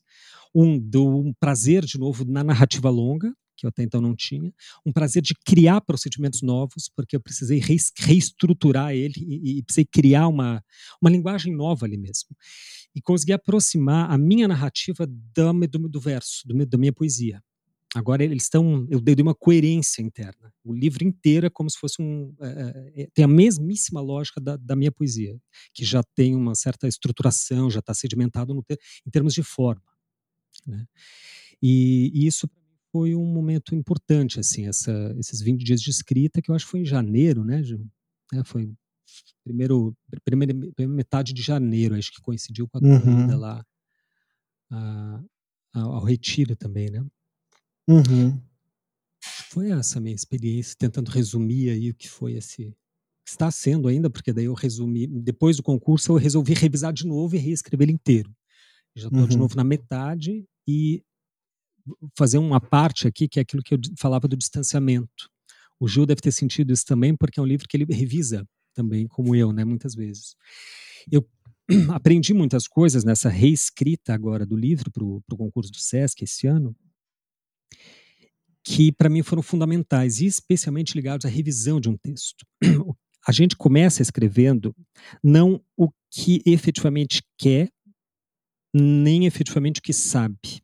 A gente começa escrevendo uma espécie de, eu, diria, uma espécie de resíduo que é, um, que é puro estereótipo. A gente, é, é, é, literalmente isso, um resíduo estereótipo de conversas, de literatura que a gente já tem amalgamadas em nós, que a gente leu meio que a vida inteira, né? muito ou pouco, mas desde criança a gente aprendeu a ler e ler. A gente, a primeira coisa que você faz é exatamente igual ao desenho, Gil. Cada vez eu vejo mais, mais é, similitudes. O primeiro desenho que você faz é sempre um estereótipo Sempre, né? O primeiro do Michelangelo foi um estereótipo. Porque é assim, é, é aquilo que está na gente que a gente precisa expressar para depois elaborar. A elaboração só pode vir depois da expressão. Então você expressa, assim como eu escrevi o livro, e depois é que, de fato, nas revisões, é que eu fui começar a, a entrar em confronto, de fato, com o texto, a ver o que, que eu queria e o que, que eu sabia. E é impressionante como a primeira, segunda, terceira, quarta, quinta vez que você escreve não é você, não é o que você quer e não é principalmente não é o que você pensa. Isso eu vejo nas, nos cursos de desenho, mesmo alunos avançados. É muito comum de acontecer o seguinte: ele está desenhando um certo modelo, quando ele olha para o papel em que ele está desenhando, ele já vê o, o, o modelo projetado, já vê o modelo, o desenho completo ali. E essa crença é tão forte que ele jura que ele expressou aquilo ali que ele está projetando no papel. Então ele jura que outro vai ver. Só que daí o outro só viu, é, é, desgraçado isso, o espectador só vê aquilo que você efetivamente colocou no papel. E, ou seja, metade é estereótipo, é aquilo que não é teu, e metade você não colocou no papel. Você achou que estava ali, você jura que está no papel. Aí tu vai ler depois e tu não, não colocou. na escrita isso acontece. Mas o... Você jura que criou um personagem, que criou uma ambiência, que criou coisa. Quando você lê pela quinta, sexta vez, eu, não, mas eu, eu não criei nada. Está na minha cabeça. Eu sei. Só que não importa o que você sabe quanto escritor, importa o que o leitor vai experienciar enquanto na sua, na sua vivência de leitura. Então você tem que criar coordenadas para despertar, para recriar, reconstituir a experiência na mente do leitor. E o que a gente faz quando está escrito é estar tá muito imbuído daquele, daquela atmosfera e a gente acha que escreveu, acha que está tudo criado ali, tudo pronto, e não está. Nunca tá. Mas a diferença na, da escrita para o desenho, para mim, eu, eu concordo com tudo que você disse. Acho que tem uma diferença que é. Acho que tem uma facilidade de desver, para mim pelo menos, de desver aquilo que você escreveu, porque depois que você termina, quando você volta para ler, dá para ler como algo novo, sabe? Você não se lembra de tudo que você escreveu, do jeito que você escreveu, palavra por palavra, pelo menos eu. Então eu leio como, meio como leitor mesmo, eu tô descobrindo o que, que eu escrevi ali e tal. E, e aí eu percebo, uh, quer dizer, a gente tem que ter um bom detector de merda, assim é, quando está revisando, mas não é muito difícil, porque você dá para ler como se fosse outra pessoa que escreveu, sabe? Enquanto que no desenho, não. Você bate o olho e já viu, né? Você tem que guardar o desenho, esconder ele de você, deixar muito tempo lá, e aí voltar e olhar para ele para ter essa mesma experiência. Enquanto na escrita você já fez isso, porque na hora que você termina, já faz tempo que você começou. então, você começa a ler de novo, acho que tem um distanciamento maior. Né? Eu lembrei é, você falando dessa o, que é o nosso tema transversal do, do podcast, né, o desver, e aplicando isso à escrita, eu me lembrei daquele poema do Alberto Caeiro que que eu mandei para você outro dia. É, eu ouvi esse poema de uma psicanalista no, no jornada de abertura do Fórum Campo Lacaniano. é, onde, onde eu estou participando da, do, do programa de formação. E eu vou ler. Não basta abrir a janela para ver os campos e o rio. Não é bastante não ser cego para ver as árvores e as flores. É preciso também não ter filosofia nenhuma. Com filosofia não há árvores, há ideias apenas. Há só cada um de nós como uma cave. Há só uma janela fechada e todo mundo lá fora. E um sonho do que se poderia ver se a janela se abrisse, que nunca é o que se vê quando se abre a janela. É Porra, se não é isso, né? Hã? É o guardador de rebanhos, né? Acho que é, eu não sei. É. Só sei que é do, só sei que é do Roberto Cair. Leiam, pelo amor de Deus, O Guardador de Rebanhos, do Roberto Cair, que é um dos pseudônimos do Fernando Pessoa. É, é exatamente isso, né? Você deu a palavra-chave. A gente estava falando de desver. É. Todo esse movimento literário é o movimento de desvisão que se faz no desenho e se faz na literatura. Eu relembrei disso revisando agora o livro. Para mim é difícil esse distanciamento. E, esse, e nesse distanciamento eu fui percebendo que está a verdadeira escrita. Um dos meus minhas inspirações da literatura contemporânea é o Gonçalo M. Tavares, escritor português, e que tem um poder de síntese absolutamente extraordinário. E ele diz assim que ele senta e escreve oito páginas, uma hora, duas horas. Ele diz que isso é o mais fácil de fazer. Só que ele diz que isso não é escrita. A escrita é as duas semanas consecutivas que ele vai faz, passar reduzindo essas oito páginas em dois parágrafos. Isso é escrita, esse movimento retrospecto. E eu comecei a fazer, a tentar aplicar isso, né?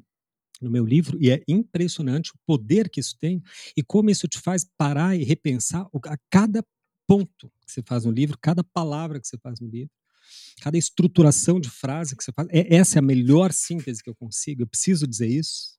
Eu não posso cortar, não é melhor cortar isso. Se eu tirar esses três parágrafos, essa, essa página inteira aqui, não vai melhorar o, o, a coesão do livro, porque envolve, assim como o desenho, o desapego. Cada vez no, no desenho, acho que quem acompanha o nosso podcast aqui me vê falando os, os cursos e etc me, fala, me vê falando muito do desapego né cada vez mais eu acho que o desapego é a, a verdadeira lição que a arte nos ensina e cada vez mais eu, eu acho que, na minha cabeça, pelo menos, essas duas, coisas se conciliam. O operar, o fazer artístico e o exercício ético do desapego, para mim, se conciliam, coadunam cada vez mais. Na escrita, isso é extremamente forte e bastante evidente quando você, na prática, né? O difícil de você escrever é se distanciar. Porque o difícil de se distanciar é fazer autocorreção. E o difícil de fazer autocorreção é desapegar-se daquilo que você já escreveu. É o mesmo ciclo do desenho ou da, ou, ou da pintura, né? Você não quer desapegar daquilo que você, daquilo que você traçou e que você daquela pequena conquista que você teve, às vezes num desenho enorme, você só acertou um lado, um pedaço, uma pequena parte. Para não comprometer, não sacrificar aquela pequena parte, você insiste no desenho. Vai corrigindo, vai corrigindo, tenta, vai apagando, vai apagando para tentar preservar e no final fica um Frankenstein. Mesma coisa da literatura, né? Por isso que eu resolvi reescrever pela Estou reescrevendo pela terceira vez Gil, esse livro agora, agora depois do, de janeiro. De cabo a rabo. Mas é assim, né? O, o isso não é estranho. É, pelo menos na cultura americana, de eu, eu só conheço praticamente a cultura americana de escrita criativa, porque eu não encontro no Brasil, é, como encontro no, entre os ingleses e os americanos, é, tanto material uh, gratuito, disponível ou pirateável, é, ou pago mesmo, já paguei bastante desses cursos online, né? De pessoas muito importantes, muito boas, muito experientes, que se expuseram a fazer ali um curso tal. O que tem no Brasil é oficina, né? É, que você tem que se comprometer ali um ano com o cara e vai participar de uma turma, vai fazer exercício, não sei o que. Eu me interesso mais por ouvir o cara, tipo, cara, grava tuas, tu, aí um, suas ideias sobre escrita e deixa eu assistir, sabe? Eu não quero muito. Essa coisa da oficina não é. Eu, eu entendo a importância, mas não gosto muito. É, eu realmente entendo a importância. Mas eu me perdi um pouco. Eu estava falando é, que o Neil Gaiman, que é um desses caras que eu ouvi, que, com os quais eu fiz um, um curso, no, acho que nesse caso também no Masterclass, mas eu gosto muito de ouvir o Neil, o Neil Gaiman, é um grande escritor é, de ficção especulativa, né? E um inglês, e ele, ele insiste bastante nisso, que o primeiro o primeiro manuscrito é uma coisa que você escreve para você mesmo, ninguém vai ler aquilo, não é para ninguém ler. É, aquilo é só para você saber do que se trata, mais ou menos, a sua história. E daí, quando você termina, você lê aquilo ali, descobre sobre o que, que é a, a história que você escreveu e reescreve como se você sempre tivesse tido a intenção de escrever aquilo. é, depois de ter descoberto que, do que se trata o teu livro, você reescreve como se sempre tivesse a intenção de, de escrever aquilo mesmo. E se fala assim, né? Eu não sei aqui no Brasil, eu acho que nós temos no Brasil uma cultura muito do gênio ainda. É, uma cultura da, do escritor que vai lá e baixa uma coisa, assim como nas, na, nas artes visuais, a mesma coisa, né? E na música, pior ainda. É o cara que vai lá e baixa uma coisa nele e ele faz, é o, o, o Macunaíma, né? Que a história, o, o, o cara sentou lá escreveu numa semana e saiu uma das obras-primas do modernismo, a obra-prima do modernismo literário brasileiro. É, isso não existe. O que existe é você escrever uma história, planejar uma história, no meu caso, pelo menos planejar, planejar bastante uma história antes de começar a escrever, escrever e começar um trabalho de olhar página por página, frase por frase e ir cortando o que está ruim, vendo o que está faltando, corrigindo os problemas e talhando aquilo ali, né, para ficar, enfim. No meu caso, eu não tenho comigo mesmo exigência nem literária, uh, na verdade, eu estou escrevendo um, um, romance. Eu não sei se é literatura, pode ser um romance de, de entretenimento, para mim, foda-se. É, e eu não, mas assim, eu não estou trabalhando de tal modo que tenha nenhuma pretensão de que a minha escrita enquanto linguagem tenha qualquer relevância. Eu estou trabalhando de tal modo que até o contrário, tem algumas coisas que ficam que eu, que eu considero bastante bem escritas, bastante bonitas e que eu corto porque acho que eu estou aparecendo demais ali, sabe? É, eu, eu quero que o que me interessa é a história no meu romance, o que me interessa realmente é a história. Eu quero que o cara esqueça que ele está lendo um romance e fique e curta a história que ele tá que eu, que eu tô contando. É, portanto, eu tenho que sair da frente. Eu não quero, eu não posso aparecer, eu não posso que o cara, sabe, o cara tá lendo e ele para, nossa, que frase bonita, porra, que poético isso aqui. Aí, para mim, perdeu, desconectou.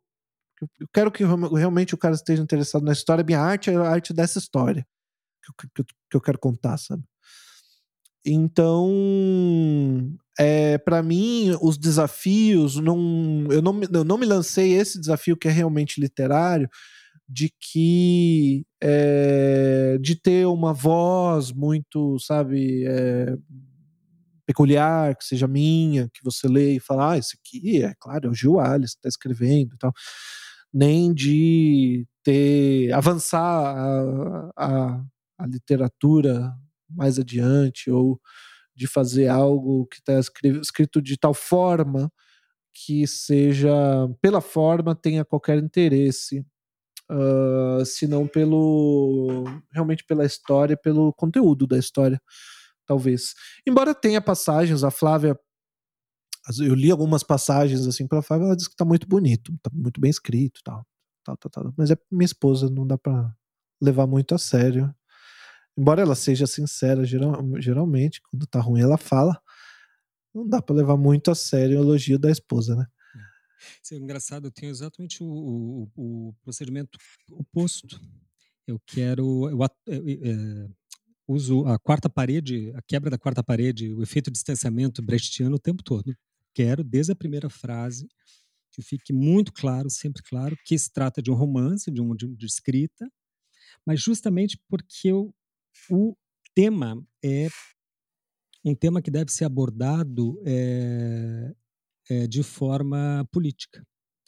Eu não posso deixar que, que de vez em quando eu, eu abro espaço para criação, para colocar, para criar experiência, incorporo o, o, na medida do possível, né, do que eu consigo incorporar o leitor na, na, na situação em questão, na, na, na, passagem e tal, diante do personagem e tal, mas imediatamente eu já quebro isso, tiro ele de novo e faço esse exercício assim de de, de, de tecer a história na narrativa.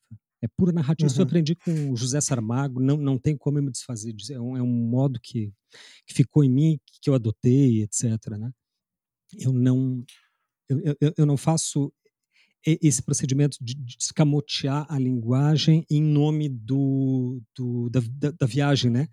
né? da experiência eh, de, da, da, leitura em si. Eu tento fazer o inverso, dar, qualificar a experiência de leitura, porque eu tento achar as melhores frases, etc. Mas a partir de outro sentimento, não da história, mas da narração em si, da, da, da, literatura em si, da construção literária em si mesmo, sabe? Sim, mas daí tem uma outra tudo, diferença. Claro, claro. Uhum. Mas esse é teu trabalho, né? E é onde você. É, eu, eu, enfim. Eu aprecio muito ler escritores que escrevem dessa maneira. Tanto é que os, as, os escritores que são grandes referências para o tipo de trabalho que eu faço e que eu quero fazer, eu geralmente não leio, eu ouço. Assim, os, os grandes é, escritores de ficção especulativa, escritoras, a maioria são escritoras, na verdade, que eu li.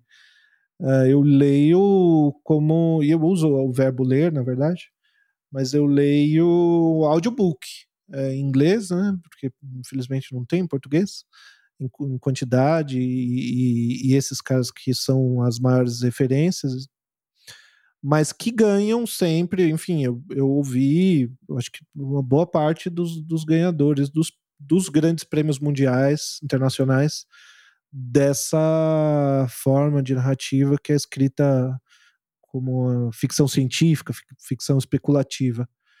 Então, e eu, eu prefiro ouvir. É, exatamente porque tem uma diferença entre uma narrativa naturalista ou realista. E eu, eu não li teu trabalho, então não, não tô necessariamente falando dele, eu tô falando, eu tô supondo pelo seu gosto é, que seja uma narrativa mais naturalista. E o que eu faço que é ficção. Eu não falei do, eu não falei do que, que se trata meu livro, né? É, mas um ganho para mim. Não, não dá spoiler, né? Não, não, eu tenho uma sinopse que dá para falar assim, que é segura. É, que não dá para comentar muito sobre a história, senão, porque ela realmente tem uma montagem que deu muito trabalho de fazer para ter surpresas assim mistérios que vão se. Não é nada demais, não tem grandes surpresas, mas tem uns mistériozinhos que fica, fazem a história ficar interessante. Que se eu contar, é, é muito fácil de contar e, e, e, estragar o negócio. Mas também vai demorar tanto para esse negócio sair que se eu contar até lá a pessoa já esqueceu. É... Não, eu quero ver na Flip do ano que vem o lançamento, Gil É, né? Deus, Deus te ouça. Mas um, eu ia dizer que para mim, eu nunca consegui é, em todo esse tempo que eu estou escrevendo, eu nunca consegui chegar para uma. Embora eu já tivesse a história inteira, na, assim como bem estruturada, do começo ao fim, antes de começar a escrever, eu já tinha a história inteira pronta. Uh, como estrutura, eu nunca consegui falar para uma pessoa com poucas palavras responder essa pergunta. Mas o que, que é teu livro é sobre o quê? Eu nunca consegui. Quando eu estava terminando de escrever, eu estava eu estava assistindo uma, um documentário, uma série, alguma coisa na TV, que alguém formulou uma frase de um jeito. Era um filme, eu acho, era no início de, era o início de um filme de ficção científica. E aí tava assim uma. O cara tinha um poder de concisão, de, de falar sobre o contexto da história. E a frase estava formulada de um jeito que eu olhei e falei, puta, é assim, achei a sinopse. Eu fui lá, sentei, escrevi a sinopse assim, eu falei, puta, que maravilha, eu consigo agora falar do que se trata meu livro. E mas eu, eu, o que eu queria dizer, na verdade, era que é muito diferente o trabalho. Quando você faz uma narrativa naturalista, realmente cabe um aprofundamento muito grande do personagem. Eu acho que a literatura, literatura, literatura que merece esse nome, tem tá, tá focada bastante nisso. E um trabalho de linguagem, é, né, no, que, que é a matéria-prima mesmo do trabalho de escrever. E sair da frente do do leitor, desse jeito que eu estou pretendendo aqui, né, de ficar o, o, o, escritor ficar invisível e deixar a história na frente, também não é fácil. dá trabalho, assim, é, dá bastante trabalho. E ao mesmo tempo entregar uma prosa bonita, uma prosa que a pessoa tenha prazer de ler, né? Sem que, sem que isso vire uma, uma coisa que está impedindo a história de acontecer. Mas o barato, no tipo de trabalho que eu faço, como é ficção científica ou ficção especulativa, eu tô falando do futuro, eu tenho uma imaginação política para construir, eu tenho que construir uma sociedade inteira, como que funciona a economia desse lugar, como que funciona a política desse lugar, como que as pessoas pensam, como que as pessoas se relacionam, é tudo completamente diferente da nossa realidade, ao mesmo tempo que eu tô falando da nossa realidade, obviamente, né, como qualquer livro de ficção é, de ficção científica. Mas é, é uma trabalheira assim, gigantesca de criação de mundo é, para além dos personagens, sabe? Uh, de imaginação que é um tipo de trabalho que o métier assim da do gênero, né? É exatamente esse onde você onde brilha um bom autor é nesse tipo de cuidado, sabe? Onde o onde você percebe que a coisa está congruente, é um outro mundo que não o nosso. É... Ele é muito diferente do nosso e ele funciona, ele é congruente, você consegue se imaginar naquele lugar. E o fato daquele mundo existir hum, ficcionalmente te diz algo sobre o, sobre o mundo que você vive, sabe? É uma grande metáfora, na verdade, que você está fazendo, né? Você está falando do nosso, da nossa realidade sociopolítico religiosa, só que a parte, a, através de uma ficção, né? Por meio de uma ficção. É. Uma metáfora imensa, né? De uma outra sociedade que fala da nossa. Faz a gente refletir é, sobre é. nós. Claro, claro. Mas a, eu, eu não li a sinopse, né? Eu vou ler a sinopse. É, quem sabe alguém me escreve dizendo assim: Nossa, que, que me parece que vai ser muito chato esse livro a partir dessa sinopse. Muda, escreve outra coisa, rapaz. Onde é? É.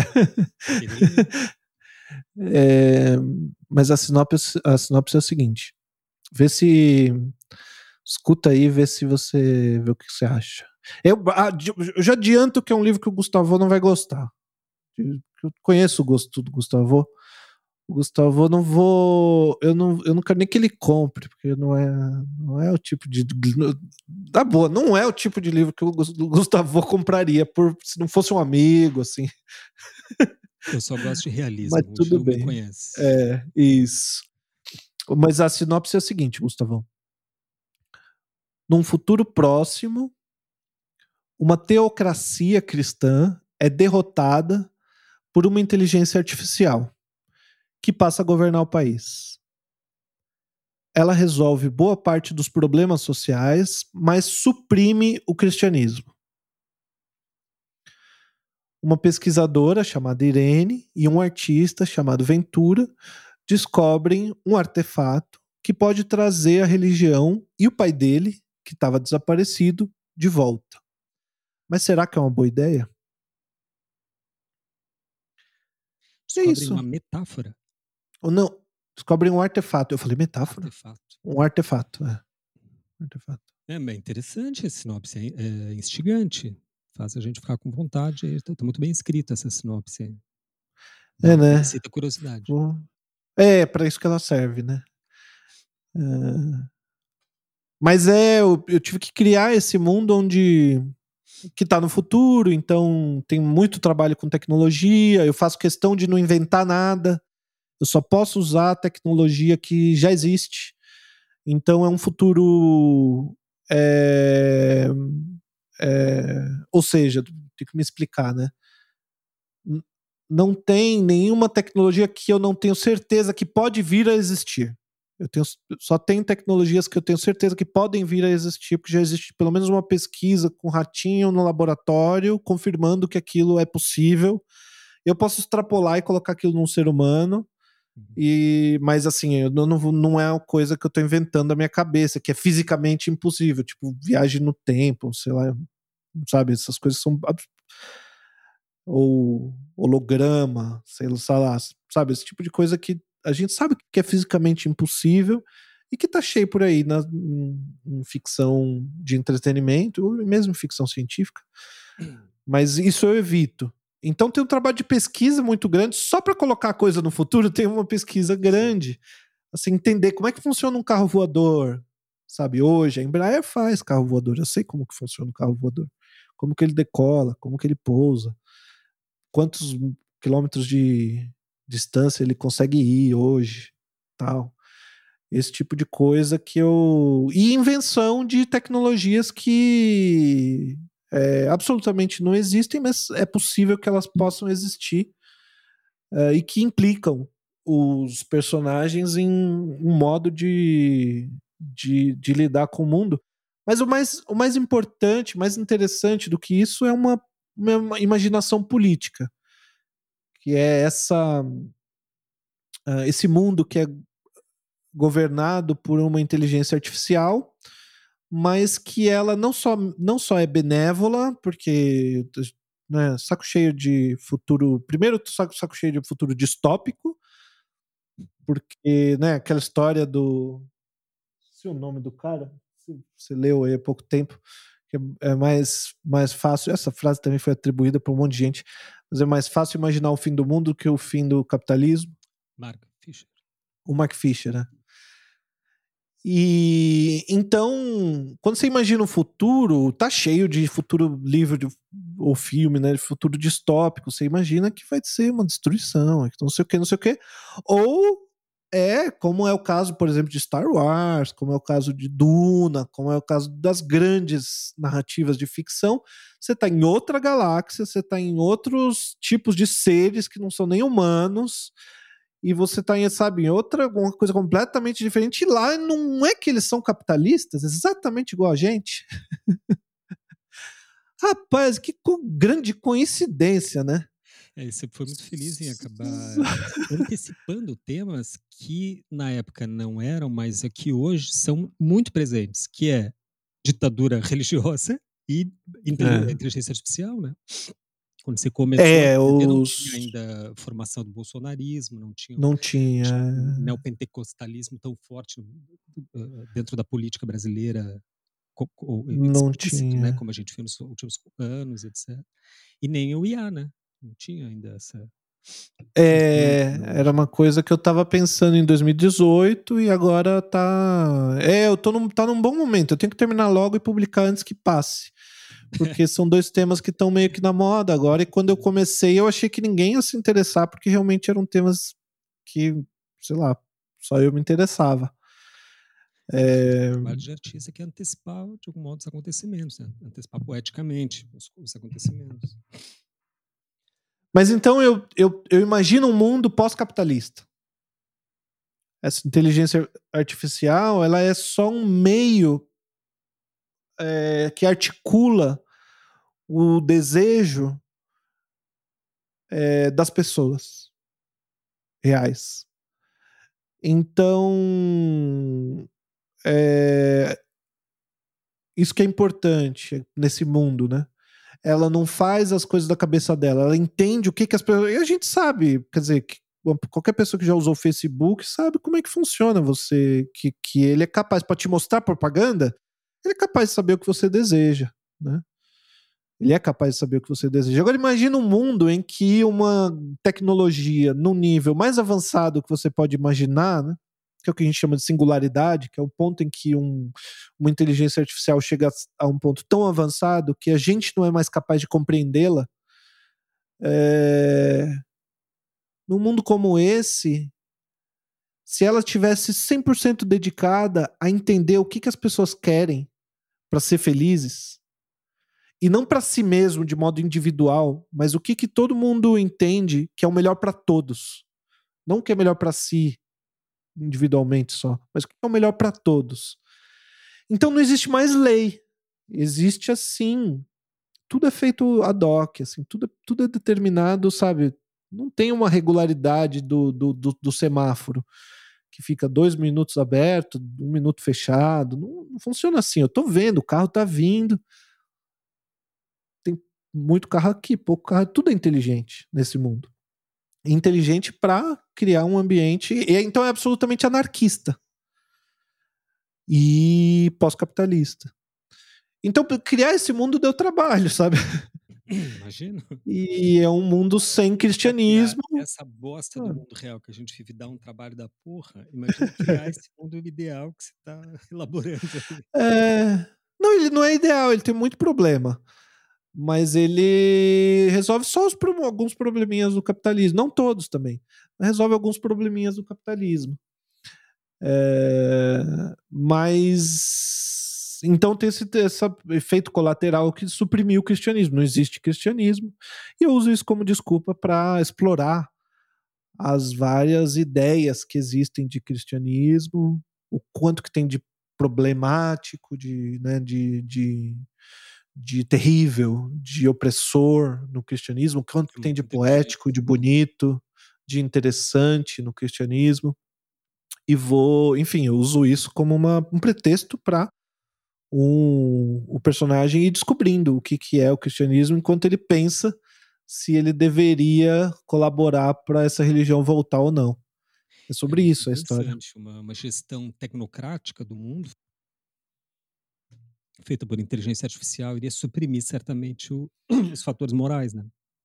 Fatalmente isso aconteceria e isso gera um, gera um problema imenso, né? Que é, é. a validade desses, das decisões morais sobre, as sobre a liberdade de escolha né, dos sujeitos. Não, é um baita argumento, Gil. Estou, estamos curiosos aí para ler. Espero que, que se publique logo. Caminho da Flip. É. de Paraty. É, eu tô agora. O meu trabalho de revisão é muito menor que o seu, porque é uma narrativa, como eu disse, mais simples, né? É, despretensiosa. E porque a história já é muito pretensiosa, então a narrativa não, eu não dou conta. É, a narrativa tem que ser realmente bastante simples. Então eu tô só resolvendo os grandes problemas que eu tô vendo e depois eu procurar uma editora, ver se alguém topa postar esse negócio aí. A Flávia, a Flávia tem certeza que vai ser um sucesso, assim, que ela acha, como editora, né, que é o trabalho dela. Ela acha que tem cara de best-seller, tem cara de ser uma coisa assim que vai gerar bastante interesse e tal. E, e, eu tenho essa pretensão. Se tiver alguma pretensão, assim, tipo sonho, né? Acho que essa é a palavra melhor. Eu sonho muito mais de ser muito lido do que de ganhar prêmio. Não me interesso muito de ganhar prêmio. Claro que seria muito legal. Mas não, eu me interesso muito mais, eu, eu acharia muito mais legal, assim, de vender muito do que ser, assim, reconhecido pela minha capacidade de escritor, sabe? Então você tem que publicar via Kindle. Inclusive, tem mais chance de ganhar um prêmio publicando via Kindle, tendo bastante leitores. E o prêmio Kindle, esse sim é um grande prêmio em termos de também de verdade, falando, falando assim, também é um grande prêmio de visibilidade, né? Além de um prêmio alto em dinheiro, mas muito mais do que o SESC, até onde eu lembro. É uma possibilidade, né? Tem, tem editoras boas também que podem se interessar. A... Mas acho que ah. nenhuma ah. editora brasileira tem hoje tanta difusão e poder de, vincula, de veiculação quanto o Kindle, sabe? Será? Leitura, porque é mais barato o livro virtual, uhum, porque a, a, grande maioria dos leitores estão nesse, nesse mundo ali, né? Porque as editoras é muito caro fazer um livro, né? Então é caro para vender. É. E ele tem um circuito ainda muito limitado, assim, né? A média de, de leitura do brasileiro é cinco livros por ano. A gente está concorrendo uhum. assim com o que, sei lá. O que, que você compra cinco vezes por ano? É tangerina, sei lá. A gente está concorrendo com coisas completamente absurdas, assim. Não tem como. É. E a leitura de Kindles e, livros feitos virtuais, assim, hoje está muito, muito grande no Brasil, né? É um campo gigantesco, crescente. Mas deixa eu. A gente tem que encerrar, Gil. Eu queria fazer. É verdade. A, a, entrou no mudo aí teu áudio, Gustavo. Não sei o que aconteceu. Nossa, quando é que eu parei de falar? Agora foi. Não, não, você falou, a gente tem que encerrar e aí. E daí a falar alguma coisa. Você vê que, que já encerrei. Já, já. Não, que eu queria falar, é, eu não falei do principal, porque eu não vou falar agora, porque eu queria. Acho que vai ter um episódio só para isso, que é o seguinte: desses meus desse meu esforço literário aí, eu falei do concurso que eu não ganhei, que eu não vou ganhar, que é o do SESC, mas não falei do concurso que eu ganhei em janeiro, que foi o da de ter o livro daí de poesia selecionado para publicação pela editora Mondru. É, Legal. disso, preparem-se ouvintes, porque eu falarei todo episódio disso, porque eu preciso fazer a divulgação disso, porque livro no Brasil, como eu dizia, não é uma coisa que se venda. Então, já queria. depois eu vou, acho que, uh, solicitar, Gil, que a gente abra uma pauta um dia só para falar do livro, quando ele mais próximo de, do lançamento e etc. Né? Mas foi uma, uma, uma, conquista interessante aí, né, que eu tive de ter lançado em, em dezembro. Eu re, re, retomei a escrita desse livro, que eu já tinha feito acho que uns dois anos atrás, chamado Canções para Desarmar Bombas. E daí mandei para uma chamada aberta da editora Mondru, uma editora muito interessante, inclusive eu aconselho ver o material deles, é muito legal, uma editora independente, ainda pequena, mas com uma qualidade de serviço editorial e com uma elegância assim, é, muito, muito impressionante. Eu já fiquei impressionado com a editora, daí eu vi que eles tinham aberto uma, uma chamada de publicação enviei o Canções, que é o meu quinto livro de poesias, e daí foi aceito e vai ser lançado esse ano ainda. Voltarei a falar no assunto em breve, mais perto de fato de um lançamento. É um livro de Maravilha. Poesias, mas queria ainda encerrar falando, fazendo propaganda do Processos Poéticos, que a gente está entrando aí na quinta edição. Acho que logo mais também, Gil, se possível, a gente faz uma pauta sobre isso, um episódio só sobre o tema, como a gente fez em todas as edições, assim, eu acho bem importante, né? Onde a gente já dá uma, uma palhinha do conteúdo e onde eu apresento ali o, o a proposta, a ementa, o que a, a, que se destina o curso Processos Poéticos, né? Mas desde já eu vou deixar aqui uh, publicizado que as matrículas, as inscrições estão abertas, ele começa em 1 de abril, então até dia dia último dia de março ainda inscrições estão então você pode fazer diretamente comigo ou vai direto no site processospoéticos.com e lá você tem mais informações e pode assistir a vários vídeos, inclusive aos episódios do podcast sobre os quais a gente falou na, a respeito das edições anteriores. Essa edição desse semestre seria a quinta edição desse curso online Processos Poéticos. Tá? O curso tem só 15 vagas, é, só tem duas edições por ano, então ali é um curso que eu acho que está cada vez mais interessante, porque a cada edição eu consigo reestruturar o programa e achar uma síntese cada vez melhor para dizer tudo que eu sei ali naquele, durante aqueles dois meses de curso. É um curso que acontece aos sábados, durante dois meses, sábados das quatro às oito. Então fica o convite para pelo menos dar uma olhada no site, processospoéticos.com, se tiver alguma for alguma quiser uma informação extra, manda um e-mail para mim ou para o podcast mesmo, que eu reencaminho para o Gustavo, eu conheço ele, é, o professor é fácil de fácil de fazer isso. Tá? Já aproveita e segue nosso perfil no Instagram, podcast Desver. O meu perfil no Instagram é Gustavo Dias, Gustavo com T mudo no final e Dias com Z. E o do Gil é Gil Ales, Gil com U, Ales com dois L's. Acertei, né, Ju? Perfil Isso aí. no uhum. Instagram. É. E é isso aí. Mais alguma coisa a tratar, meu caro colega? Não, por hoje, por hoje é só. Falamos o dobro do que a gente pretendia falar. Só Né? reitero aí o, o que estava com saudade de fazer esse, de ter esse encontro aí com o Gil. Fazia tempo que a gente não se falava assim tão proximamente, né? E Uhum. com o público também. Gostei de ter retomado. Estou voltando com a corda toda para a terceira temporada. Espero que os ouvintes nos, nos acompanhem e sigam junto com a gente até a quarta temporada do YouTube. É isso. É isso. Adeus. Falou, até mais.